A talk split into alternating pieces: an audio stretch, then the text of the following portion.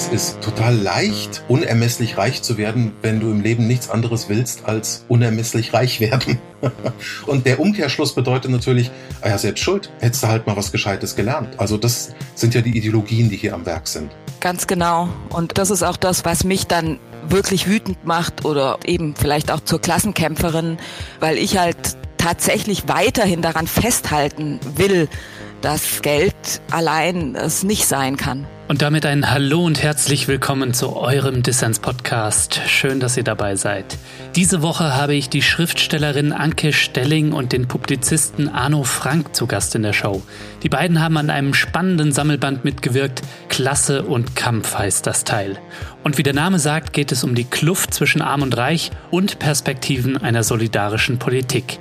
Ja, und genau darüber habe ich mit Anke und Arno gesprochen und es war sehr unterhaltsam, wie ich finde. Wir streifen die Kultur des Kaviar-Essens, wir sprechen über Bürgerkinder, die sich wie Ghetto-Kids geben und wir rechnen mit Sarah Wagenknecht ab. Jetzt habe ich euch aber genug heiß gemacht auf den Podcast. Wir legen direkt los. Mein Name ist Lukas Andreka. Ich wünsche euch ganz viel Spaß mit Dissens.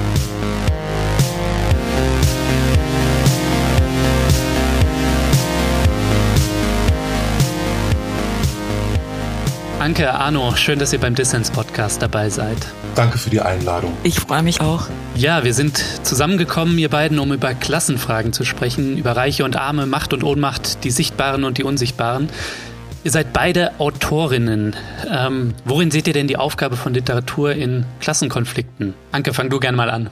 Ich sehe eigentlich die Aufgabe darin, dafür zu kämpfen, dass es überhaupt Autorinnen aus unterschiedlichen Klassen gibt in der äh, Gegenwartsliteratur. Mhm. Also mir geht es eigentlich weniger darum, in meiner Literatur dann bestimmte Themen zu verhandeln, die ich jetzt als politisch bezeichnen würde, sondern eigentlich darum, verschiedene Lebenswelten, die ja automatisch in Gegenwartsliteratur reinkommen, wenn sie von bestimmten Leuten gemacht wird, zu haben. Also ich will das lesen und das schreiben und mir ähm, wird sonst zu langweilig in der Literatur. Und das wiederum fordert aber politische Kämpfe, mhm. weil einfach so ist es in der Literatur so ähnlich wie in allen anderen Gesellschaftsbereichen, also im Literaturbetrieb dass es da Torwächter gibt und dass es da viele, viele Schweinchen gibt, die an einen Trog wollen, zum Beispiel auch der Kulturförderung oder der Programmplätze in Verlagen oder oder oder der Aufmerksamkeit, der, der Rezensionsplätze in Zeitungen und so weiter.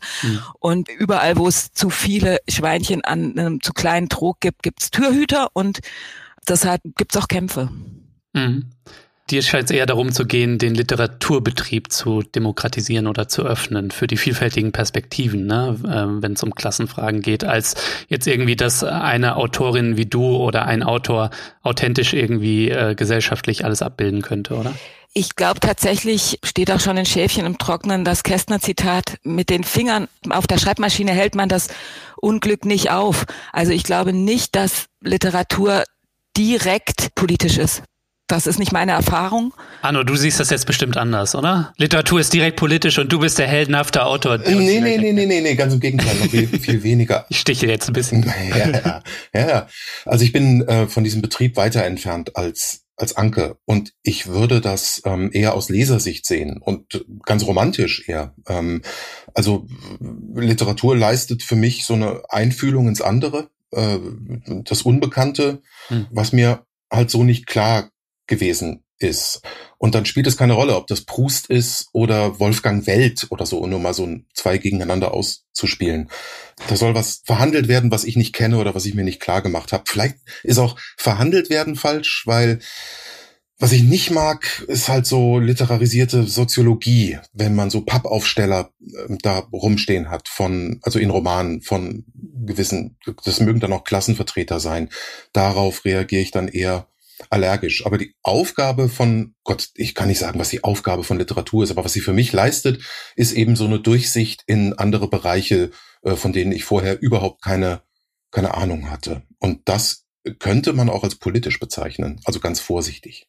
Also zum Beispiel, dass man einen Einblick gibt in die Klassenverhältnisse äh, von armen Menschen beispielsweise, ne? Also ja. würdest du das auch so sehen, Anke? Also dass Literatur diese Einfühlung schaffen kann? Ja, aber sowas glaub, kann ja auch schnell mal zu so einem Unterschichtenporno werden oder sowas, ne? Also ja, genau. Und ich glaube eben auch, also es gibt ja schon immer Literatur, die das leistet und die eben andere Welten erzählt und auch von Leuten, die die Welten vielleicht gar nicht selbst erleben, aber dann recherchieren oder sich eben schreibend einfühlen. Mhm. Aber ich glaube nicht, dass das dazu geführt hat. Also da müsste ich dann mich eines Besseren belehren lassen und Beispiele hören, wo dann ein Politiker so einen Text gelesen hat und dann losgezogen ist, um die Verhältnisse, von denen er da gelesen hat, abzuschaffen. Also ich glaube, so funktioniert es tatsächlich nicht so direkt. Mhm. Das meinte ich auch nicht direkt. Ich meinte das nicht direkt. Das ist so eine kleinschrittige Angelegenheit von Leserkopf zu Leserinnenkopf, meinetwegen. Mhm.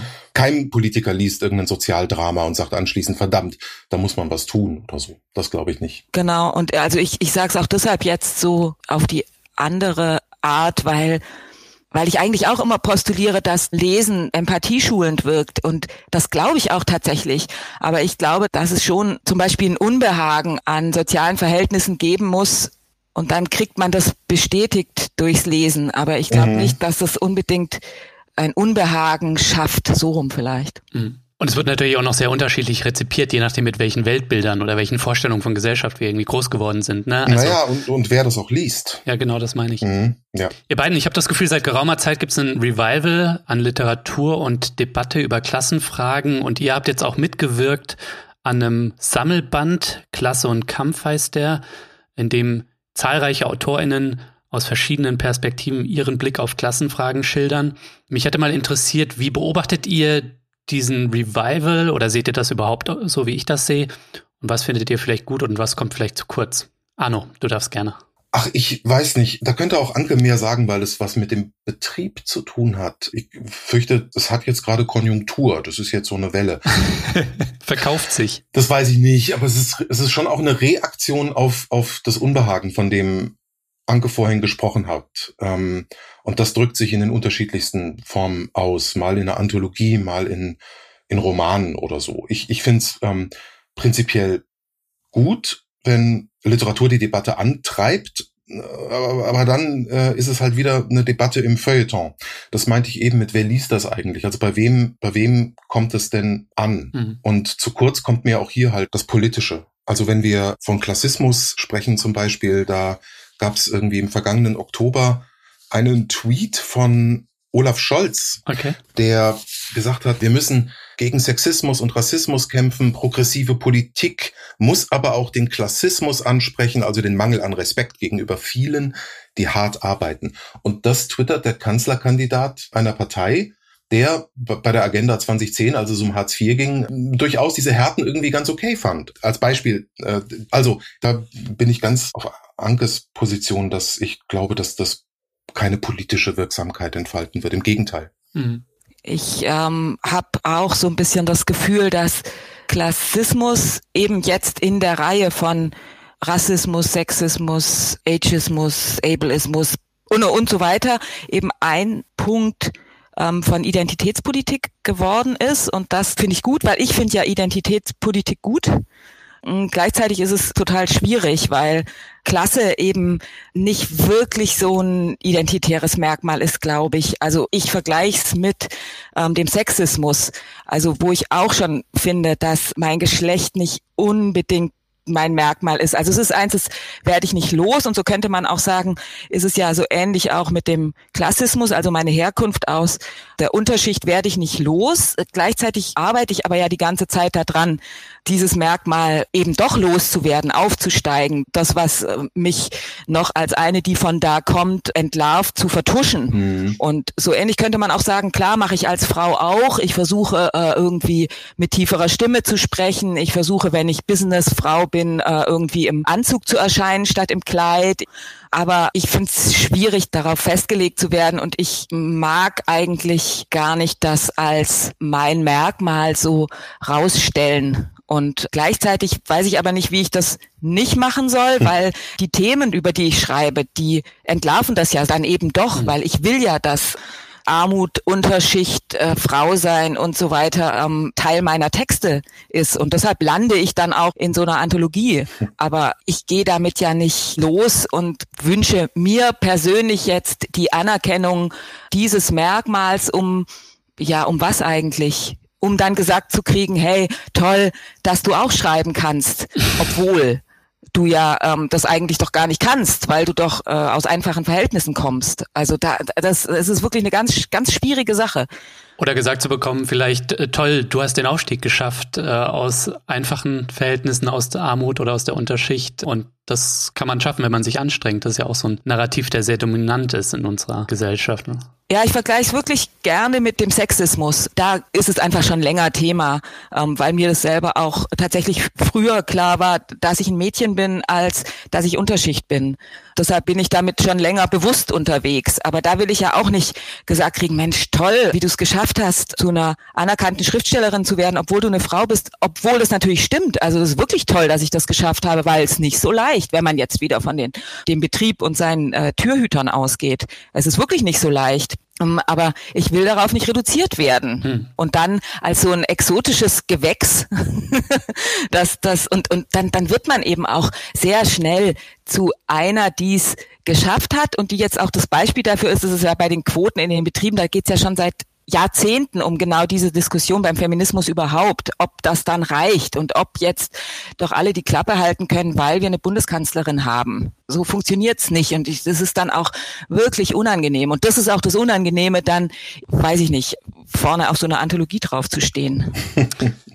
ja, das aber geht mir aus. Wenn wir jetzt über nochmal über auf den Punkt, auf den wir zu Beginn gesprochen haben, Wirksamkeit von Literatur oder was Literatur in so einem Diskurs erreichen kann oder in der Gesellschaft, wenn es jetzt um Klassenfragen geht, ähm, da habt ihr euer Licht für mich gefühlt so ein bisschen unter den Scheffel gestellt, denn was Literatur ja schon leisten kann, ist, dass es überhaupt Dinge wieder auf die Agenda setzt und so, weil mein Eindruck ist doch, wir leben in einer Gesellschaft, in der ähm, die soziale Herkunft und die Klassenherkunft ähm, und das Sprechen darüber und über Klassengrenzen und die Schwierigkeit, ähm, dass das ja unter so einen unter so einen Deckmantel irgendwie der Chancengleichheit ähm, stellt. Ja, jeder jeder kann es schaffen, wenn er sich nur genug anstrengt. Ja, und äh, Leistung wird honoriert und so. Und das scheint immer weniger der Fall zu sein, so ne. Ähm, also kann das nicht Literatur leisten? Doch, ich glaube schon. Also ich will da ja wirklich gerne von sprechen, was die unterschiedlichen Voraussetzungen sind und was eben unterschiedliche Lebenswelten sind und was für den einen ganz selbstverständlich ist und für die anderen großer Traum oder so. Und das aber auch, auch wechselseitig. Also ich will ja zum Beispiel auch nicht nur über die Unterschicht sprechen in meinen Texten, sondern eben auch über die Konfrontation der verschiedenen Klassen. Mhm. Ich habe ja wirklich auch sehr, sehr viel Zeit damit verbracht, mich einzufühlen oder mich, mich umzugucken ähm, in anderen Gesellschaftsschichten. Und das finde ich ja auch spannend. Also was da die Sehnsüchte sind ähm, in die andere Richtung. Mhm. Genau. Und da gibt's ja auch einiges, was nicht möglich ist. Und dann wird's aber eben schwierig und das habe ich, hab ich erlebt mit Schäfchen im Trocknen, weil dann entsteht auch Irritation. Und das ist aber, glaube ich, das, was Literatur tatsächlich leisten kann. Diese von einer Schublade in die andere und, und dann irgendwie die, dieses Durcheinander aufzudecken und vielleicht ein bisschen zu entflechten. Mhm.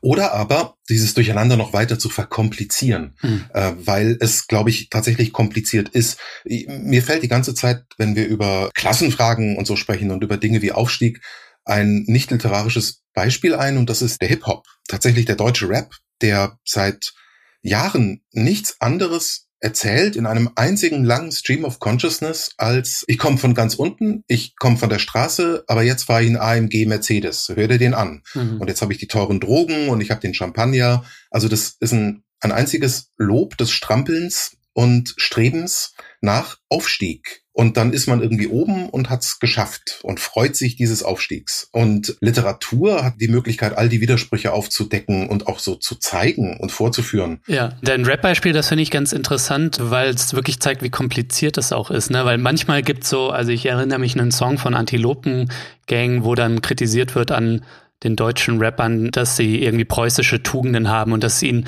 um sozialen Aufstieg geht, aber nicht um die Abschaffung von Klassen. Genau, ja, ja. Und das ist natürlich bequem aus so einem gut bürgerlichen quasi Milieu, aus dem die Antilopen-Gang kommt, äh, sowas zu sagen. Ja. Klar, unter den Gangster-Rappern gibt's auch Leute wie Kollega und so. Also wir lassen jetzt mal den Sexismus und Antisemitismus beiseite, die Fragen, ne, die aus guten und studierenden Verhältnissen kommen und so weiter, ne? Mhm. Und die trotzdem mit diesem Image des Aufstiegs und so weiter spielen und da nichts anderes kennen. Aber das zeigt, wie kompliziert das ist, scheint mir. Mhm. Ja, und gleichzeitig, um darauf noch ein bisschen rumzuhacken, zeigt, glaube ich, gerade diese Welt auch zum Beispiel den Neid der Bürgerkinder auf Street Credibility. Mhm. Also die wollen ja mhm. eigentlich auch rappen. Also ich erinnere mich, wie ich ähm, zum Beispiel hier, also eben in Prenzlauer Berg, dann in der Tanzschule, das waren die Anfänger, Tänzer von Hip-Hop und Breakdance, also so sechs- bis achtjährige Jungs und Mädchen und mein Mann musste rausgehen aus der Vorführung, weil er es nicht ertragen hat. Also so dieser Versuch von Bürgerkindern jetzt eben so die Ghetto- und Gang-Signs irgendwie zu kopieren, das ist ja auch wirklich elend. Und das, und das zieht sich ja auch durch bis in, weiß ich nicht, also jetzt so meine Gang, also dann so 50-Jährige, die einfach durch und durch Bürgerkinder weiterhin sind, aber versuchen irgendwie so bei den Unabhängigen mitzumachen und funktioniert auch nicht. Und da gibt's aber auch eine riesen Sehnsucht mhm. von, von dem, was, was eben äh, äh, Unterschicht und Straße und Armut und Dreck irgendwie so an, an Gefühl und Authentizität verspricht. Mhm. Das ist Cultural Appropriation, ähm, wie ich sie, äh, wie ich sie ausnahmsweise auch mal verurteilen würde, so eine vertikale, ja. Ja, was aber auch nur ein, mir scheint ein Symptom irgendwie eines Kapitalismus zu sein scheint, der heute mehr als in Zeiten irgendwie der Massenanfertigung von Einheitsprodukten irgendwie auf Singularität und irgendwie Authentizität und Einzigartigkeit ne, setzt so. Und das schreibt sich halt auch irgendwie ein in unser Miteinander mhm. so. Also wir wollen irgendwie alle authentisch sein, alle irgendwie was Einzigartiges machen und so weiter. Da scheint mir das vielleicht so ein bisschen herzukommen. Ja, und da glaube ich auch, nur um nochmal auf deine Eingangsfrage zurückzukommen, ich glaube auch jetzt gibt's gerade so eine große Welle davon. Aber also so der Unterschichtler als, also zumindest in der Literatur, keine Ahnung, zum Beispiel Clemens Meyers Debüt als wir träumten, das ist, von wann ist das? Das war, glaube ich, 2006 oder so. Also das ist schon 15 Jahre her. Und da war das ja auch schon so, dass, oh wow, krass, ähm, so ein tätowierter Typ, mhm. der äh, so breit sächsisch redet. Also so dieses, wie hast du es genannt, Porno oder? Unterschichtenporno. also das, das ist schon eben, also als Merkmal, um dann zu gucken, okay, hier gibt's was Neues, da taugt es schon auch. Ihr beiden lasst uns kurz mal auf euch schauen und auf eure soziale Herkunft. Wo kommt ihr eigentlich biografisch her, wenn wir schon über Klassenfragen sprechen? Arno, du darfst gerne. Ich darf darüber gar nicht, gar nicht sprechen. Es gibt ein Zitat von Peter O'Toole, das mir immer gut gefallen hat, der sagt, um, ähm, I'm not from the working class, I'm from the criminal classes. Uh, ich komme eigentlich noch von weiter unten und dann nochmal abseits. Also das, meine Eltern waren keine Arbeiter, von denen immer die Rede ist, dann hätte ich, glaube ich, andere Tugenden mitbekommen. Also ich würde sagen, das ist das, woher ich komme. Wer waren deine Eltern? Das waren keine Arbeiter, das waren Menschen, die von großem Reichtum geträumt haben und die versucht haben, sich diesen Reichtum mit betrügerischen Mitteln anzueignen. Das waren eigentlich ähm, Kriminelle aus dem Gebrauchtwagenhändlerinnen-Milieu. und das sind keine Arbeiter. Das ist was anderes es ist was anderes, ob dein, dein Vater sich in der Fabrik totschuftet oder die Mutter im Krankenhaus äh, oder ob da jemand einfach nur den nächsten Deal äh, versucht an Land zu ziehen. Also da kommen sozusagen ich her. Du hast vorhin die Aufsteigergeschichte angesprochen und tatsächlich stabilisiert es ja auch das System, so Aufsteigergeschichten vorgelegt zu bekommen, weil das bedeutet ja, guck, es ist möglich, soziale Mobilität von unten nach oben. Ich bin da immer so ein bisschen vorsichtig, weil, also hätte ich aufsteigen wollen, hätte ich BWL oder Jura studiert, nehme ich an. Also das ist eine andere Form von Aufstieg als die, die mir irgendwie, weiß ich nicht, vorschwebt. Wobei ich nochmal, Aufstieg weiß ich nicht. Aufstieg wohin? Also das wie im Dschungel, wo man irgendwie hoch muss ans Licht. Ähm, ich bin mir nicht ganz sicher. Hm. Ja, ich glaube schon, dass man ans Licht muss und dass es ums Ganze geht und um Verteilungskämpfe und so weiter. Und ich sage immer, ich, ich bin eben Aufsteigerin zweiter Generation und habe es deshalb so spät kapiert. Also weil ich mhm. dachte, ich wäre schon oben und deshalb musste ich auch nicht Jura oder Medizin oder BWL studieren, mhm. um Kapital zu sichern, also Geldkapital, das habe ich gar nicht kapiert, sondern ich dachte, wir wären eben schon alle zusammen auf dem Plateau und ich könnte jetzt das für mich in Anspruch nehmen, was eben die mit dem Kapital auch für sich in Anspruch nehmen, nämlich ähm, die, die, die, den nächsten Teil der Bedürfnispyramide, Selbstverwirklichung, Kunst machen mhm. und davon leben, weil Leben ist ja nicht nur Geld verdienen, sondern das wird sich schon irgendwie finden, das ist schon irgendwie gesichert. Also so, so bin ich auch, äh, da komme ich her, aus dieser naja, aus dieser Illusion eigentlich. Und, mhm. und die kommt, glaube ich, daher, dass meine Eltern eben auch schon Aufsteiger Kinder oder zumindest schwarze Schafe in ihrer, na eigentlich sind sie vielleicht sogar auch schon Dritte, also eher kleinbürgerlich. Also die waren beide Buchhändler, wobei die eben, also die konnten eben kein Abitur machen. Also mein Vater ist Flüchtlingskind und meine Mutter ist eben das ja, halt das fünfte Kind von einem Dienstmädchen und so einem Handelsvertreter. Mhm. Meine Großeltern waren auch keine Arbeiter und trotzdem hatten sie einfach überhaupt kein Geld und meine Eltern waren aber eben auch schon äh, so 68er ohne Studentin zu sein und haben einfach an diese Revolution geglaubt und waren auch Teil von ihr und waren eben auch schon mit lauter Leuten zusammen, die da stärker drin verwickelt waren und dachten aber, sie gehören dazu bis zur Altersarmut. Da gehörten sie dann nicht mehr dazu. Das ist ein sehr gutes Beispiel. Das stimmt. Es gibt bei, ähm, äh, das habe ich als Jugendlicher schon gesehen, äh, in Citizen Kane, äh, dem Film von Orson Welles, gibt es ein wunderbares Zitat über den unermesslichen Reichtum von äh, Citizen Kane, von diesem Verleger. Und da gibt es den schönen Satz, es ist total leicht, unermesslich reich zu werden, wenn du im Leben nichts anderes willst als unermesslich reich werden. das hat mich immer beeindruckt. Und, und die, die, die, der Umkehrschluss bedeutet natürlich, ah ja, selbst schuld.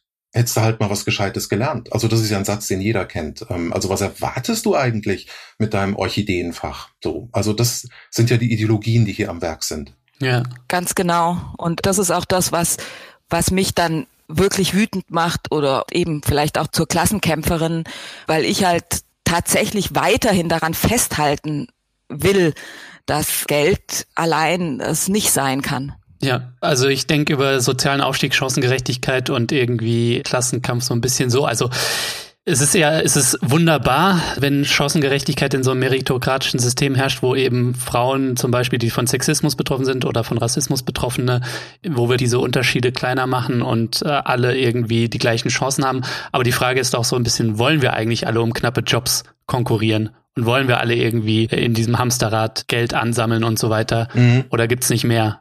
Ein anderes, ein besseres Leben, so was wir gemeinsam irgendwie uns aufbauen können. So, also das eine ist das Game fairer machen und das andere ist das Game zu ändern. Ganz genau. Ums mal real zu machen, ich kenne eine äh, linke deutsche Tageszeitung, der alle meine Sympathien zufliegen, äh, wo Menschen nach 30-jähriger Arbeitszeit, und die waren gut, die haben tolle Sachen gemacht, drei Jahrzehnte lang, äh, auf einmal merken, dass sie am Ende in die Altersarmut rutscht. Das ist genau das. Ich müsste dann, um meine Rente aufzubessern, Pfandflaschen suchen, obwohl ich gearbeitet habe.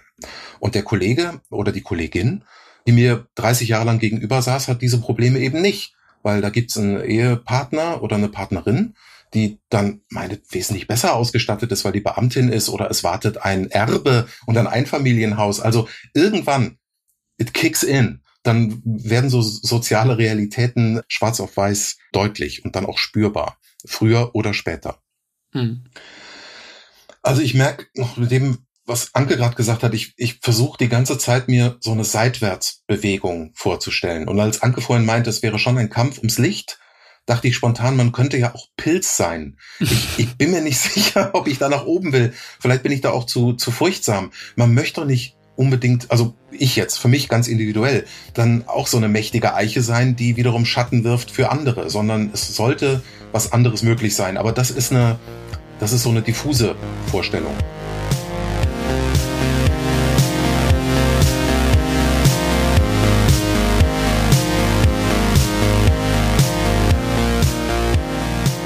So Leute, an dieser Stelle geht mal wieder ein fettes Dankeschön an alle meine Fördermitglieder. Ihr macht es möglich, dass Dissens für alle Leute da draußen unabhängig und kostenlos senden kann. Danke euch dafür. Wenn dir dieser Podcast auch gefällt und du noch nicht dabei bist, dann werde doch jetzt Fördermitglied. Mitmachen kannst du schon ab 2 Euro im Monat und du machst damit Dissens nicht nur möglich, nein, es winken auch Goodies und du hast jede Woche die Chance auf einen coolen Gewinn. Dieses Mal verlose ich den Sammelband Klasse und Kampf, an dem ja auch Arno und Anke mitgewirkt haben. Alle Infos hierzu und dazu, wie du diesen Podcast hier supporten kannst, gibt's natürlich in den Show Notes und auf dissenspodcast.de.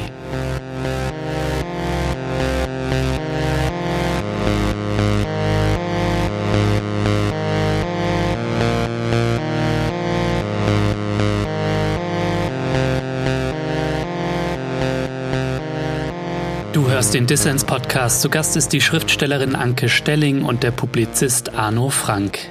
Ja, ihr beiden, vielen Dank soweit. Wir wollen auch noch über so viel sprechen, unter anderem darüber, wie wir Klassengrenzen etwas überwinden, beziehungsweise wie wir Gleichrevolution machen. Und wir wollen darüber sprechen, ob Sarah Wagenknecht da jetzt eigentlich hilfreich ist oder eher nicht. Ja, aber zunächst will ich gerne mit euch beiden noch kurz über eure Geschichten aus Klasse und Kampf sprechen, weil die natürlich auch ein Licht auf euch beide werfen.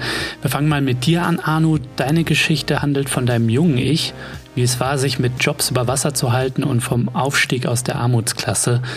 Warum hast du die Geschichte so aufgeschrieben? Geschrieben habe ich ähm, für diesen Sammelband einfach nur über Jobs, also bewusst Jobs, damit Geld reinkommt, damit ich mir gewisse äh, äh Dinge überhaupt leisten kann. Also ein Beispiel ist, ähm, ich fahre gerne Motorrad und ich wollte mir ganz früh eins kaufen und ich habe einen dieser entsetzlichen Jobs gemacht, um genug Geld zu haben, um mir eine 400er Yamaha zu kaufen. Ganz alte mhm. und so. Und ich habe sie geliebt. Also ich habe 400 Mark bezahlt für die XS 400. Und ein Klassenkamerad bekam dann einfach äh, die Harley Davidson Sports dahingestellt für 13.000 Mark. Ähm, äh, nicht, dass ich die hätte haben wollen, aber ich musste sozusagen das Kapital aufholen und dafür Zeit investieren, um mir das zu leisten. Ich wollte mir das leisten und das ist dann auch geglückt. Und was ich versuche in diesem Text für die Anthologie zu schildern, ist, dass viele dieser Jobs im Grunde Endstationen sind. Deswegen heißt das, glaube ich, auch Bremsklötze. Du machst keine Fortbildung als Müllmann und du ähm, das gibt's einfach nicht. Die Leute sitzen dort fest. Und es geht weniger darum, wie ich mich da gefühlt habe, weil ich bin immer nur Besucher äh, für Semesterferien oder Schulferien in diesen Tätigkeiten, also als Holzfäller oder Tankwart oder Bauarbeiter, ähm, sondern wie es Menschen geht, die, die darin gefangen sind und in dieser Welt ihr Leben zubringen. Und als letztes Beispiel äh, ist, ich habe studiert in Marburg und es ging an, hm. an, an der Uni im Seminar um Brecht Fragen eines lesenden Arbeiters und um Bakunin und was, was Arbeiter lesen müssten, äh, damit ihr proletarisches Bewusstsein erwacht. Ähm, und, und zwei Stunden später hockte ich auf dem Bau und habe gesehen, was die Arbeiter gelesen haben. Und es war halt nicht Brecht oder Bakunin, sondern das war die Bildzeitung. und äh, da gibt's eben so eine Kluft zwischen dem, was akademisch oder auch linksakademisch verhandelt wird und was sein sollte und dem, was tatsächlich ist. Und das ist was ganz Hartes im marxistischen Sinne materielles. Aber das macht ja diese Texte ja nicht unbedingt verkehrt, ne? Nur weil die anderen es nicht lesen. Nee, oder? überhaupt nicht. Weil ich meine, du, also es gab ja auch eine Phase der ArbeiterInnenbewegung, wo genau solche Texte von ArbeiterInnen gelesen wurden. Ja. So, dass das heute nicht mehr so ist. Es verhindert vielleicht, dass man sowas wie ein Bewusstsein für die Konflikte und die sozialen Ungleichheiten ja schaffen kann schafft dann vielleicht auch, dass die Menschen sich mit dieser Ungleichheit abfinden, sie gerecht finden oder denken, man kann nichts dran ändern. Aber oder, muss doch nichtsdestotrotz um, um wieder eine Bewusstseinsschaffung gehen, oder glaubst du nicht daran? Mhm. Ich weiß nicht. Also ich habe die Erfahrung gemacht, dass ähm, also viele litten tatsächlich darunter. Sie haben versucht, sich ihren Stolz zu bewahren. Aber andere waren sehr zufrieden damit, wenn ich einmal im Jahr nach Mallorca oder in die Dom-Rep fliegen kann und auch ansonsten gewisse Basisbedürfnisse befriedigt sind, mhm. dann genügt das. Da gibt es kein Streben nach oben und auch kein Verflechten, äh, kein horizontales mit anderen, denen es ähnlich ginge. Darüber wäre eben auch zu reden. Es ist, äh, ich glaube, was an Wut mal da war in der sogenannten Arbeiterklasse, ist äh, zu großen Teilen auch irgendwie oder zumindest bis vor kurzem so befriedet worden durch ähm, Angebote, natürlich konsumistische. Ich sehe nicht, dass ähm, ArbeiterInnen Zirkel sitzen und Klasse und Kampf lesen. und denken, hm, ja, verdammt. Weißt du, was ich meine? Also, ja. das, äh, sondern dass nur Leute wie ich mit obskuren Podcasts oder das Feuilleton, ja, sich dafür interessieren, meinst du das? das wäre ja nicht wenig. Aber ich, ähm, äh, ich habe es einfach nicht erlebt. Ich habe nicht erlebt, dass irgendjemand sagte, ähm, weißt du, also da gab es noch nicht mal einen Bukowski oder sowas. Das äh, fand einfach nicht statt, eine Auseinandersetzung damit. Wenn ich mich da einschalten darf, Bitte. ich habe zum Beispiel deine Geschichte, Arno, und auch den Titel, also Bremsklötze, ich habe das tatsächlich auf das lyrische Ich, also den Ich-Erzähler, also dich in dem ja. Fall bezogen. Und auch, dass diese Jobs Bremsklötze waren in deiner zum Beispiel künstlerisch oder akademischen Karriere. Du musst in, auch schon in den Schulferien arbeiten gehen, eben um dieses äh, Motorrad oder so zu verdienen ja. und die anderen diese Punkband haben und irgendwie ja. so, ähm, ja, eben voll viel Street Credibility üben, mhm. auch die. Mhm. Ähm, die machen dann in den Ferien irgendwie die nächsten fünf Songs oder nehmen sogar eine Platte auf oder so. Ja. Ja, und, ja. Und, und kriegen das Geld dafür von ihren Eltern wahrscheinlich. Und so hatte ich das eher verstanden, dass dieses ewige Jobben, um sich zum Beispiel auch sein Studium zu finanzieren, dass das die Bremsklötze sind. Ja, das stimmt. Das, das stimmt. Und das ist vielleicht auch, und, und eben, es gibt ja auch die Arbeiter, doch klar gibt's Arbeiter. Also ich gucke hier aus dem Fenster und hier ist eine riesige Baustelle und genau würde ich auch sagen, die lesen in der Pause auch aber sowieso nicht unbedingt Literatur wahrscheinlich. Aber was die ja schon machen, ist, ist Fernsehen oder, also ich sehe mich einfach nicht so weit entfernt. Und klar, ich bin entfernt und ich war wahrscheinlich auch schon, schon als, als Kind entfernt, aber ich musste ja auch die ganze Zeit Jobs machen und deshalb gefällt mir halt schon Literatur, wo ich sowas wiedererkenne. Was weiß ich, Lily King zum Beispiel hat jetzt ihren neuen Roman geschrieben, wo die Protagonistin eben auch eine ist, die Schriftstellerin werden will und aber kellnern muss, um überhaupt zu überleben. Und es geht schon damit los, dass sie irgendwie gefragt wird, was willst du denn schreiben? Und sowas, ich glaube, es gibt ganz viele Leute dazwischen, die sich sehr wohl für, also zumindest, ich sage jetzt mal im weitesten Sinne, Geschichten interessieren und auch mhm. für Geschichten, in denen sie selber vorkommen. Und da gehe ich von mir aus und da bin ich aber auch sicher, dass es auch, keine Ahnung, in allen möglichen Scheißjobs Leute gibt, die eigentlich gerne Geschichten lesen oder, oder sehen oder erzählt kriegen, die davon handeln auch. Und dass die nicht alle nur eskapistisch lesen, hören oder ähm, weiß ich nicht. Äh, ich bin dann eher immer beim Fernsehen.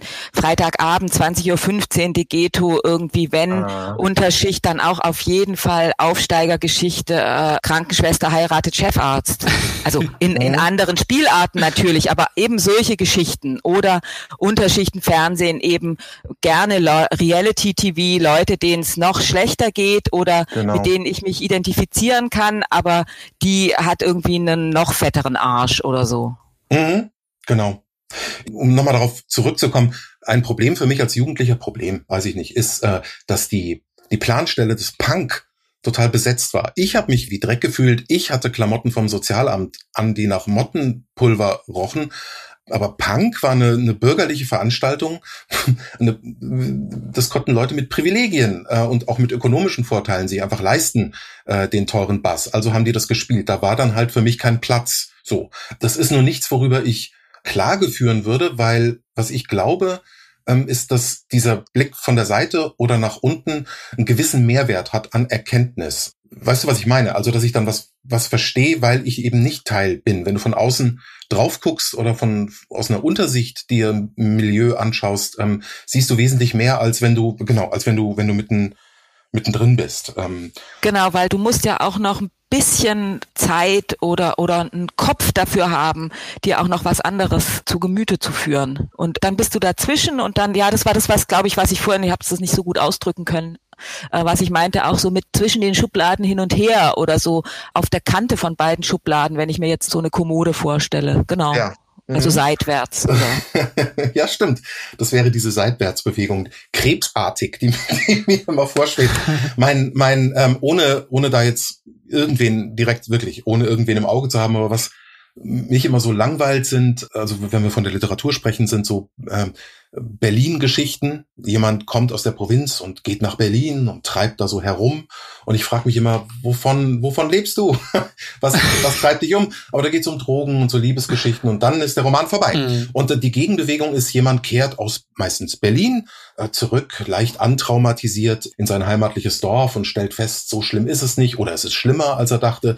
Und wenn ich sowas lese, habe ich immer das Gefühl, ihr habt überhaupt keine das ist eine bürgerliche äh, Literatur, die mich nichts angeht, weil hm. die keine weiteren Probleme haben als ihre individualistischen kleinen ähm, Befindlichkeiten. Ich meine jetzt wirklich, mir fällt wie viele, wenn ihr mich fragen würdet, kein Name ein, aber das ist so ein, so ein Genre, wo ich denke, das hat mit mir rein gar nichts zu tun und auch nicht mit der Realität der meisten Menschen. Das ist so eine Wohlstandsbeschreiberei, ähm, die bestimmt auch ihre Reize hat, aber wo ich denke, dass äh, kümmert mich überhaupt nicht. Deine Sorgen, deine Hoffnungen, Nöte und Sehnsüchte gehen mir vollkommen am Arsch vorbei. ja. Ja, ich fand spannend, wie ihr jetzt über dieses ähm, Dazwischen und zwischen den Schubladen hast du es genannt, Anke, wie ihr darüber gesprochen habt, weil das scheint mir doch eine ja besondere Perspektive, die KlassenaufsteigerInnen wie ihr beide liefern können, ja, nämlich den Blick zum einen nach unten, aber den Blick auch nach oben. Und weil man eben äh, sich irgendwo dazwischen bewegt und irgendwie einen Finger in beiden Klassen oder beiden Milieus hat, kann man eben gut sich darin einfühlen und es vielleicht gut rüberbringen. In, inwiefern, das hat mich jetzt interessiert, habt ihr das Gefühl, dass so eine einfühlende Literatur und vielleicht das Gefühl von Scham, sei es Scham wegen Ausgrenzung, also Scham nach oben oder das Gefühl von Scham wegen Privilegien. Ne? Also wenn man nach unten schaut und ihr befindet euch ja irgendwo dazwischen. Inwiefern habt ihr das Gefühl, dass diese Gefühle von Scham irgendwie und dass das Sprechen darüber, dass das was Sinnvolles ist und dass dabei etwas Gutes herumkommen kann, irgendwie, wenn es darum geht, um die Überwindung von Klassengrenzen oder die durchlässiger Machung von Klassengrenzen? Also für mich ist es erstmal selber tatsächlich erleichternd, wo ich mich für schäme oder wo ich merke, ich habe Scham, das überhaupt zu fassen zu kriegen, weil also ich halte es wirklich für für gefährlich, sich zu schämen. Also mhm. manchmal hat Scham auch eine Schutzfunktion, aber ich glaube, wenn, wenn es dazu führt, eben sich zu verstecken, dann ist es eher gefährlich. Also zum Beispiel meine Geschichte in Klasse und Kampf, die handelt ja ganz stark von Scham. Also mhm. wie die Scham eigentlich zum Tod führt. Also auch die Scham zum Beispiel, sich um keinen Preis der Welt als Opfer fühlen zu wollen. Also das kann wirklich tödlich enden. Und gleichzeitig merke ich aber auch, dass es mir, wenn ich nicht schreibe, sondern eben in solchen Gesprächen wie dem jetzt, wobei das ist ja sehr, sehr fast schon privat fühlt es sich an, dass ich auch so ein bisschen inzwischen ein bisschen äh, störrisch werde, wenn ich genau erzählen soll, ah, wie fühlt es sich an und wann schämst du dich oder so, weil ich so denke, so, äh, nee, das kann ich auch gar nicht sagen. Ich schäme mich doch. Also die Überwindung meiner, meiner Verletzlichkeit besteht vielleicht schon darin, dass ich überhaupt so einen Pressetermin zusage. Aber dann kann ich doch nicht auch noch eine Schamgeschichte erzählen, weil das ist wirklich schon eine Überwindung, weil das kannst du dir dann vielleicht nicht vorstellen, also um es jetzt in, in diesem Podcast erlebbar zu machen, ich schäme mich zum Beispiel tatsächlich für die Art, wie ich spreche. Du? Ja, dass du zum Beispiel total schön sprichst. Also ihr beide habt, habt eine, eine, eine sehr angenehme Art, euch auszudrücken. Es, es klingt fast verschriftlicht. Hey, Anke. Nee, ich meine das total ernst. Ich, ich kann das eigentlich nachher mir lieber nicht mehr anhören, weil ich finde, ich rede zum Beispiel viel stärker Dialekt, als ich mich selbst höre oder auch so dieses, dieses Suchende ein bisschen oder auch eben, wie ich mich zu schnell reinsteige und, und dann Sätze abbreche, um schneller zum Punkt zu kommen, weil ich zum Beispiel Angst habe. Ich glaube, das, das hat was mit Herkunft zu tun, dass ich denke, ich habe vielleicht nicht genug Zeit, jetzt, jetzt ist der, der Podcast dann gleich wieder vorbei und habe ich eigentlich alles gesagt, was ich sagen wollte und oh, diese Aufgeregtheit, mhm. ähm, ich glaube, dass es auch schon ein, ein Merkmal ist und dafür schäme ich mich wirklich. Ich wäre gern anders. Mhm. Ich möchte die ganze Zeit ähm, hinein, weil ich habe auch eine, eine Schamgeschichte, die mit deiner zu tun hat. Also erstens vorausgeschickt, die, die Störrigkeit, über Gefühle reden zu müssen, äh, kenne ich auch, für, halte das für überflüssig. Äh, Im Grunde, das kann nicht um Gefühle gehen und die, die Scham derer, die privilegiert sind, falls sie überhaupt eine empfinden, können sie gerne stecken lassen. Da lege ich überhaupt keinen Wert drauf.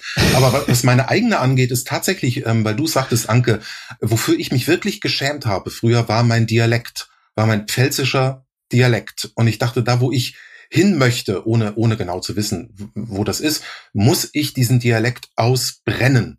Und merke nun bei der Rückkehr zu Klassentreffen und so klassischen ähm, äh, familiären Gegebenheiten, dass ich nicht mehr zurückkomme in, in das Pfälzische. Ich, ich kann das nicht tun. Es ist so, als würde ich versuchen, bayerisch ähm, oder so zu reden. Ich habe das geopfert, um Texte besser lesen zu können. Das ist das das war ein, starkes Schamgefühl. Und eine Überwindung war, wenn ich das noch kurz erzählen äh, darf, mir geht es wie dir, habe ich noch Zeit, ist, ja, ja, äh, klar. Äh, ich war mal beruflich, also als Journalist, habe ich mal Peter Scholl-Latour besucht an der Côte d'Azur und habe mich mit Peter Scholl-Latour unterhalten und er lud mich dann abends noch ein zu einem Essen äh, bei einem Freund von ihm. Das war der Chef von Ravensburger, also dieser Spiele- und, und Verlagsgeschichte da vom Bodensee.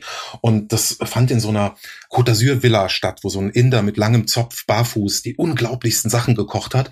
Und an dieser Tafel, die wirklich hochbürgerlich war, befand sich auch eine Prinzessin von Habsburg. Es war eine ältere Dame und es wurde aufgetragen und ich habe dann schon, war erlaubt, ich habe angefangen zu essen und habe so ein Messer genommen und mir Leberwurst auf, auf das Brot gespielt oder eine Pastete, da gibt's keine Leberwurst. Und ich weiß nur, dass die Prinzessin von Habsburg mich ganz maliziös angeschaut hat und ich sag, was ist los? Und dann sagt sie, äh, sie benutzen das Kaviarmesser.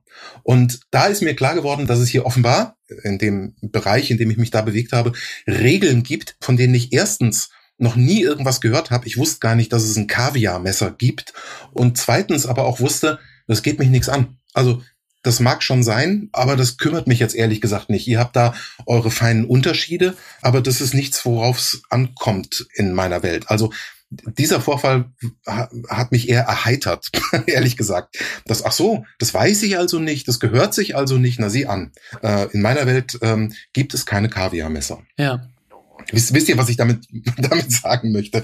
Ich empfinde manchmal eher eine Scham, eine Scham nach oben, weil das viele Menschen einfach sehr zufrieden sind mit dem, wo sie gerade sind und, und alles abgedeckt haben nach unten und man da gar nicht hinguckt und deswegen auch wenig gesehen oder zur Kenntnis genommen wird davon, was ich für, für die Realität halte. Ja. Ja, da hilft wahrscheinlich ein bisschen äh, die Scham in ähm, Humor oder in Lächerlichkeit umzuwandeln, so, ne? Mhm. Vielleicht. Ja, aber ich denke auch, dass das sehe ich, glaube ich, wie ihr beide, dass Gefühle von Scham auf der einen Seite eher zur Ohnmacht führen mhm. ähm, und sich verstecken und das ist eine Scham, die aus einer privilegierten Position, also von den Reichen da oben empfunden wird nach unten, dass die eher zu so Sachen wie Charity oder so Savior-Komplexen führt. Mhm. So. Ach, und natürlich, das, was nicht unerwähnt bleiben darf, ist der, äh, das Imposter-Syndrom. Also das Gefühl, eines Tages kommen sie mir auf die Schliche. Die merken, dass ich nur mit Wasser koche. Also das ist immer so, wenn du dich rauswagst äh, oder, oder eben über dein eigenes Plateau dich erhebst, dass du nicht genau weißt, was da zählt und dass du denkst, ähm, irgendwann merken sie, dass das alles nur Mist ist. Ich bin halt auch oft ratlos. ja. Aber ich möchte, um den Punkt hier nochmal abzuschließen, kurz noch sagen, Anke, du hast eine wunderschöne Stimme. Ja, Mann. Da gibt es nichts für nicht zu schämen. Aber ich äh, kenne das auch. Manchmal fühle ich mich hier, wenn ich mit so klugen Leuten wie euch spreche oder auch anderen Menschen. Das ist ja auch das Ziel des Podcasts, dass ich mir klügere Menschen als mich selbst einlade. Da fühle ich mich aber manchmal auch wie so ein falscher 50er. Ich glaube immer, dass alle anderen wesentlich klüger sind als ich. Wirklich. Ja, ernsthaft. Also es gibt so ein, so ein Bescheidwissertum, wo ich, wo ich immer denke, ah, ich weiß nicht, wisst ihr das wirklich so genau? Ich nicht. Ich weiß es nicht. Ja, ihr beiden, wenn wir jetzt auf diese komplizierte Lage gucken, jetzt gar nicht so sehr mit Blick auf die Literatur, aber die heutigen Klassenverhältnisse sind um einiges vielfältiger, individualisierter, zerstreuter als noch irgendwie, als die als sich alle ArbeiterInnen in der Fabrik getroffen haben. Ich stelle mir jetzt so die Frage, wenn uns, uns wirklich daran gelegen ist, irgendwie Klassengrenzen zu überwinden oder abzuschaffen, ähm, wie könnte da aus eurer Sicht eine zeitgemäße Politik aussehen, eine zeitgemäße Klassenpolitik, die Leute zusammenbringt und die irgendwie ein Bewusstsein schafft und was ist da vielleicht auch die Rolle von Literatur darin? Das ist jetzt vielleicht eine sehr weitgreifende und komplizierte Frage, aber da hat mich jetzt noch zum Ausblick schon interessiert, was ihr darüber denkt. Sarah Wagenknecht weiß das doch, ne? ja, sehr gut. gut, dass wir zum Schluss doch noch auf Sarah Wagenknecht zu sprechen kommen. Sehr gut. ja, mir, mir fällt da. Bitte, Anke. Also entweder die Revolution, die aber Krieg bedeutet, und das funktioniert ja irgendwie auch nicht, hat die Geschichte gezeigt, so richtig. Also wer daran dann wieder verdient und so und, und, und wer da sein Leben lässt. Also deshalb, das würde ich eigentlich gar nicht so gerne empfehlen. Das zweite, was mir immer einfällt, ist auch total ausgelutscht. Das ist eben die nächste Generation. Also anzufangen immer bei den, bei den neugeborenen Kindern und, und ähm, die noch nichts wissen davon, ähm, also die ihre Bedürfnisse noch teilen miteinander und dann geht's ja erst los. Und da bin ich aber ja auch schon Beispiel, eben als, als 68er Kinderladenkind, dass es dann doch auch nicht reicht oder nicht so richtig funktioniert hat. Mhm. Und deshalb finde ich es dann auch wieder schwierig. Und was mit der Bildung, welchen Status die Bildung jetzt, wenn man eben keine Revolution macht, in unserem Gesellschaftssystem hat, sieht man ja gerade auch wieder wunderbar, nämlich keine. Mhm. Und deshalb komme ich dann über die, die ganz kleinen Kinder und deren eigentlich Unbeschriebenheit, komme ich dann zur, zur Care-Frage und dann ist das nächste, dass ich denke, ja genau, es, es, es braucht die Care-Revolution und will mich dann diesen Kämpfen anschließen, also wenn ich mich als, als Aktivistin sehe. Und dann denke ich wieder, genau, und dann ist es doch auch ganz gut, dass du, dass du Frauen und Care-Arbeiter Literatur schreibst, weil dann hast du vielleicht die Chance, irgendwann mit denen auch, auch wirklich auf der Straße zusammenzutreffen. Hm. Zumindest macht solche Literatur mal mit diesem unsäglichen, aber sich immer noch haltenden Bild irgendwie von so einer männlichen ähm, Fabrikarbeiterklasse, macht damit mal Ende. Naja, ja. die ja auch, die ja auch migrantisch ist, ne? Das geht ja auch alles äh, ja. meistens. Also die, diese pauperisierten Massen haben wir ja nicht mehr bei uns so. So, die gibt's dann in Bangladesch oder in China, die haben wir ausgelagert wie das Tiere töten in Schlachthöfe. Ja. Ähm, Aber Arno, das ist jetzt schon noch dein Rezept. Jetzt hat Anke ihr Rezept für mehr Klassenbewusstsein ja, und, ich, ich hoffe, ähm, und die Revolution mhm. gegeben, nämlich äh, feministisch, care-revolutionistisch aktiv zu werden. Du darfst jetzt auch gerne noch dein Rezept. Also das ist wieder so ein Fall von, ich, ich weiß das eigentlich nicht. Wenn ich es wüsste, dann würde ich für irgendeine Partei äh, äh mhm. kandidieren. Was ich tatsächlich glaube, ist, dass ähm, die Universitäten proletarisiert werden sollten. Das sind äh, also sowohl Schulen, also Gymnasien oder Universitäten sind äh, Selektionsanstalten und die sind erzbürgerlich. Die sieben aus und die wir wissen, dass die wenigsten Arbeiterfamilien äh, Kinder ähm, ein Studium überhaupt aufnehmen und dass die meisten davon da noch aufhören. Also so siebt sich das aus. Würde sich da etwas ändern, wäre das eine eine gute Sache. Ich würde noch mal im, im Rückgriff auf den Begriff Klassismus, weil das ist immer so nebulös. Äh, was ist Klasse? Und das klingt so marxistisch. Nochmal sagen, ich, ich würde warnen davor, oder ich bin skeptisch, ähm, das in einem Atemzug mit anderen Ismen zu verhandeln, die äh, sich jetzt an dieser Intersection der Intersektionalität treffen. Mhm. Ich glaube, dass die Vereinnahmung nicht funktioniert und dass die soziale Frage der Hauptwiderspruch ist, um einen marxistischen Begriff zu verwenden. Also, dass es eigentlich eine, eine Palliativdiskussion ist. Wir klatschen von den Balkonen und wir kommen dem Paketboten auf halbem Weg entgegen, aber es ändert sich effektiv gar nichts. Also ich habe, wenn ich das noch kurz erzählen darf, äh, Slavoj Žižek hat mir einen Witz erzählt, der Kommunist und Psychoanalytiker und und Philosoph, den fand ich toll. Das ist so ein typischer Zizek-Witz, der eigentlich nicht witzig ist, aber so ein Schlaglicht wirft. Und zwar geht er so, dass sich ein Marxist und ein Vertreter der Identitätspolitik treffen und der sagt Gender. Und die Marxistin antwortet, Klasse. Und der Identitätspolitiker sagt, Gender und Rasse. Und darauf sagt der Marxist, Klasse und Klasse. Und der Anhänger der Identitätspolitik, der unternimmt dann so einen letzten Anlauf und sagt, Gender, Race, Sexualität, Herkunft, Behinderung. Und der Marxist antwortet, Klasse, Klasse, Klasse, Klasse. Ich glaube, das ist wirklich das Wichtigste. Äh, dies und, und ihre ökonomischen Grundlagen. Das ist der, der Kern mhm. der, der Benachteiligung. Aber die Klasse ist ja strukturiert auch durch äh, rassistische Diskriminierung zum Beispiel, mhm. ne? Und durch äh, sexistische Diskriminierung, siehe Gender Care Gap, siehe irgendwie Dinge wie ein Racial Care Gap, wenn man sich jetzt anschaut, ähm, dass vor allem migrantisierte äh, Personen hierzulande in äh, schlechteren Branchen arbeiten. In der Corona-Krise zeigt mhm. sich es nochmal deutlicher. So, also nur zu sagen, Klasse ist dann vielleicht doch zu einfach. Das ist ähm, der Witz, den mir der Kommunist und eigentlich Stalinist erzählt hat. Äh, ich ich habe ihn nur, ich habe ihn nur, ich habe ihn nur wiedergegeben und das stimmt natürlich. Ja, das ist natürlich klar, dass diese Dinge miteinander zusammenhängen. Die erste historische Erwähnung des Begriffs Rassismus ist in einem Atemzug mit Klassismus. Die beiden Begriffe, ich glaube so 1897 oder 1902, wo der Begriff das erste Mal auftaucht, kommen die schon zusammen. Und Klassismus ist der älteste Antidiskriminierungsbegriff, den es überhaupt gibt, weil wesentlich älter als Sexismus oder oder Rassismus. Ähm, deswegen ist es gar nicht schlecht, sich darauf zurückzubesinnen. Das ist nicht die Mottenkiste, sondern vielleicht eine Munitionskiste. Mhm. Also dieser Kampf wird seit 170 Jahren gekämpft. Ähm, und da müssen noch ein paar Waffen rumliegen, glaube ich. Ohne jetzt zur Revolution aufrufen zu wollen. Ich sehe das wie, wie Anke, ja. Ja, gut, revolutionäre Zeiten liegen jetzt auch ohnehin nicht so wirklich vor uns, aber es ließen sich mit Rückgriff auf die Begriffe Klasse und Klassismus natürlich auch mal so reformistische Projekte angehen wie ja, Hartz IV abschaffen, mal einen gescheiten Mindestlohn, ne? Mhm. Ja, dann würde das Essen gehen ein bisschen mehr kosten, aber es hätten auch die Leute nicht so in prekären Verhältnissen rumzukrebsen. Ähm, ja, und vielleicht auch eine gescheite Mietpreisbremse, Mietendeckel. Der wurde ja jetzt vom Bundesverfassungsgericht kassiert. Da brauchst du dann halt noch mehr Druck auf Bundesebene, damit da was anständig passiert. Ich bin direkt betroffen. Ich zahle nämlich Schattenmiete. Oh shit. Ja, aber das ist der Punkt. Ähm, du kannst in Berlin äh, ein Gesetz schreiben, es ist äh, verboten, Leute wegen ihrer sozialen Herkunft zu benachteiligen. Das kostet dich halt nix. Aber ein Mietendeckel kostet dich was.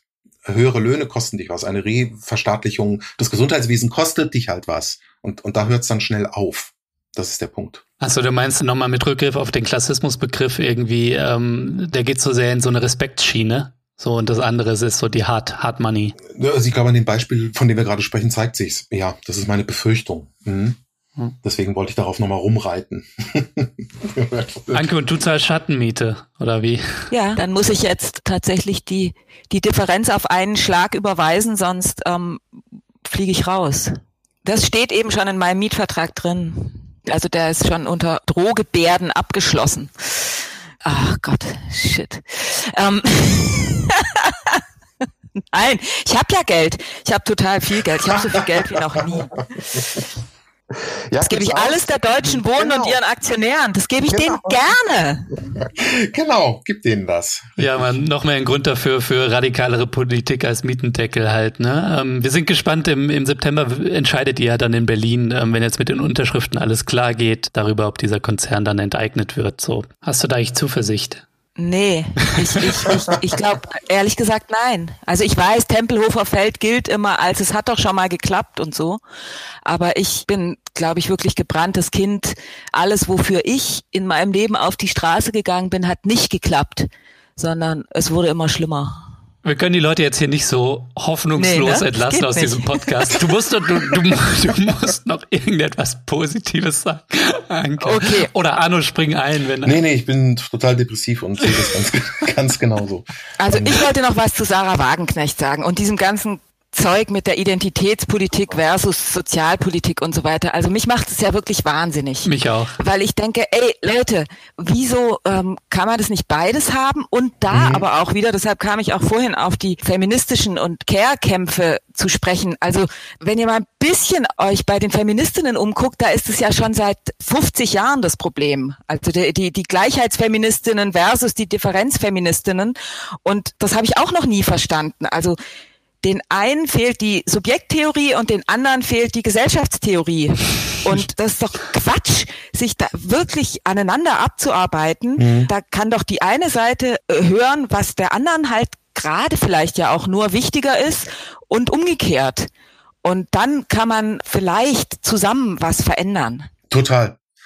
Das ist ein sehr schönes. Wir haben, wir haben 33 Millionen abhängig Beschäftigte in Deutschland und, und das, was Wagenknecht obskure Minderheiten oder wie nennt es? Bizarre Minderheiten? Immer skurrilere Minderheiten, ja, ja die ihre ja, ja. Identität in irgendwelchen Marotten finden. Ja. Also viele Minderheiten ergeben eine Mehrheit. Und man sollte sich nicht spalten lassen, das sehe ich genauso. Das, man kann beides haben. Man kann das eine tun, ohne das andere zu lassen. Ja. Das Witzige ist, dass sie ja immer so viel von Gemeinsinn dann auch in ihrem Buch spricht, aber sie hat halt so eine übelst ätzende spalterische Rhetorik, ne? Wo sie irgendwie äh, die Leute, die wirklich abhängig beschäftigt sind, letztendlich die ArbeiterInnenklasse, die halt ein bisschen vielfältiger ist als in den 70ern und sie wünscht sich irgendwie so in die Vergangenheit zurück, wo alles schön einfach war, mhm. Migration auch keine Rolle gespielt hat und so weiter.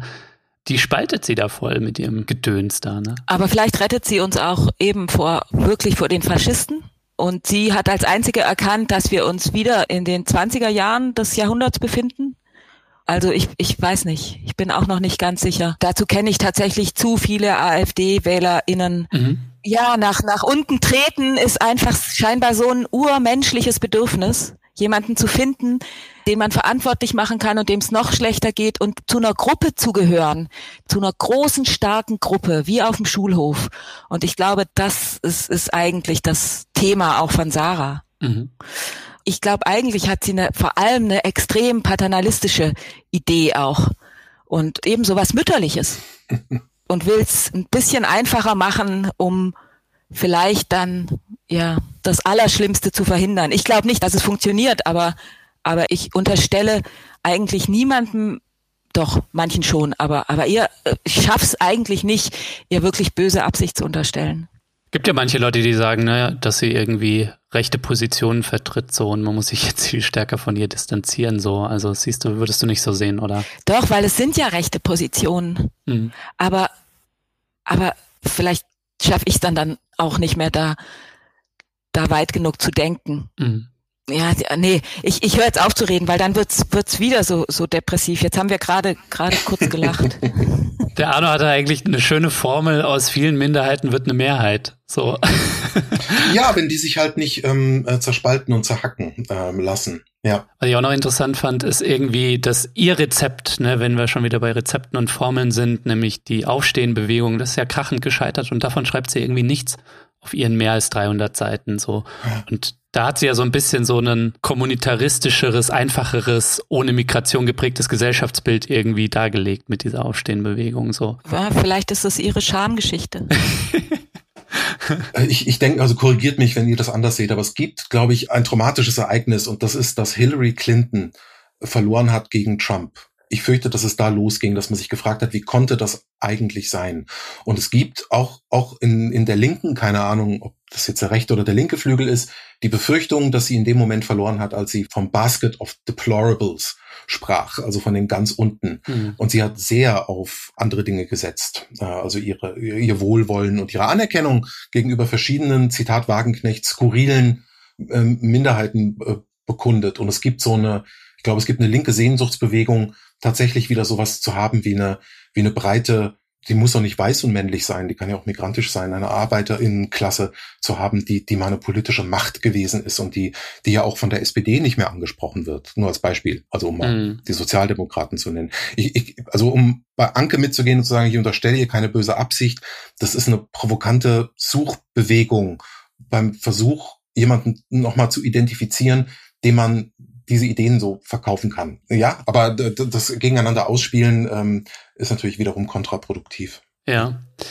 Ja, Mai, wenn sie da Leute wie Gerhard Schröder und so ähm, kritisiert und ja. meinetwegen auch Hillary Clinton, nämlich irgendwie so progressive Neoliberale, ja, dann, äh, dann würde ich da ja auch noch mitgehen mhm. und so. Aber wenn es dann halt irgendwie ähm, ja, unteilbar zum Beispiel mhm. Äh, in die Pfanne gehauen wird, so, wo wirklich aus meiner Sicht halt versucht wird, eine vielfältigere Gesellschaft als noch in den 60ern, 70ern tatsächlich zu verbinden, da Kämpfe hin zu auch sozialer Gerechtigkeit, da hört es dann für mich halt auf irgendwie. So, da bin ich dann enttäuscht von ihr. Ja. mhm. Sarah, wenn du das hörst, da bin ich enttäuscht. ja, aber nichtsdestotrotz, wahrscheinlich liegt auch in in solchen Thesen ein Quäntchen Wahrheit. So, ne? Vielleicht könnt ihr nochmal sagen, was das für euch wäre. Also für mich spricht daraus die, die Sehnsucht nach Harmonie, Zugehörigkeit, klarer Weltordnung, gut, böse ähm, und ganz viel Angst. Und ich würde sagen, um, um von Moll auf Dur wiederzukommen, dass wenn ich mich hineinversetze in einen konservativen Menschen, also ich glaube, aus, aus Warte eines nicht nur Reaktionären, sondern auch Konservativen, eilt die Linke mit ihren progressiven Projekten seit Jahrzehnten von Sieg zu Sieg. Ob das die Bundeswehr ist, der Ausstieg aus der Atomindustrie, ob das ähm, die Ehe für alle ist, das dauert zwar, aber es bessert sich meinetwegen auf einer kulturalistischen Ebene, aber die ist auch nicht unwichtig. Mhm. Und jetzt ging es darum, das halt auf die Straße zu bekommen, ähm, also die, die, die PS auf die Straße zu bekommen und eben auch politisch wirksam zu machen. Und das äußert sich, und ob das klappt oder nicht, äußert sich dann in Urteilen über den Mietendeckel, ne? Oder um ähm, bessere Löhne für Berufe mit geringem Prestige. Das steht an. Mhm. Aber eigentlich sieht das gar nicht schlecht aus, wenn man sich's anschaut, auf der Repräsentationsebene. Kann ich das so sagen? Kann man das so stehen lassen oder ist das Quatsch? Nee, genau das denke ich auch. Genau wie du sagst, Arno, es ist, ist, und deshalb stimmt es auch nicht, was ich vorhin meinte, dass alles, wofür ich auf die Straße gegangen bin, nicht erreicht wurde. Es stimmt nur insofern, als es eben sich nicht in, in einer strukturellen Veränderung niedergeschlagen hat, in einer wirklich politischen Veränderung, sondern das geht so nebeneinander so seltsam. Mhm. Und ich würde mir einfach so sehr wünschen, dass dass ich das noch erlebe. und nicht das andere. Mhm. Wie alt bist du denn, Anke, wenn du das so sagst? Ja, ich, ich werde erleben? 50 dieses Jahr. Ja, ich bin 32, dann habe ich ähm, 18 Jahre mehr. so genau. Dann wenigstens du es noch erlebst. Halt durch, Lukas. Oh je. Nee, das wird schon. Wir bringen das auf die Straße, spätestens nach Corona, Leute.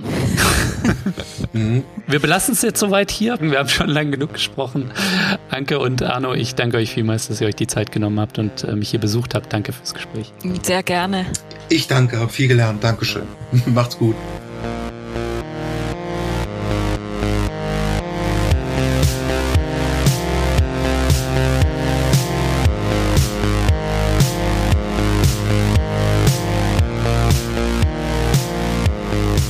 Das war der Dissens-Podcast für diese Woche. Schön, dass ihr dabei wart. Zu Gast waren die Schriftstellerin Anke Stelling und der Publizist Arno Frank. Wenn ihr euch für die beiden und ihre Arbeit interessiert, schaut doch mal in die Show Notes, da habe ich einiges Wissenswertes verlinkt. Übrigens, wenn ihr Mitglied von Dissens werdet oder es bereits seid, habt ihr die Chance, den Sammelband Klasse und Kampf zu gewinnen. Ich verlose nämlich ein Exemplar unter allen Fördermitgliedern von Dissens. So, das war's dann auch von mir soweit. Bleibt nur noch zu sagen, danke fürs Zuhören, passt auf euch auf und bis zum nächsten Mal.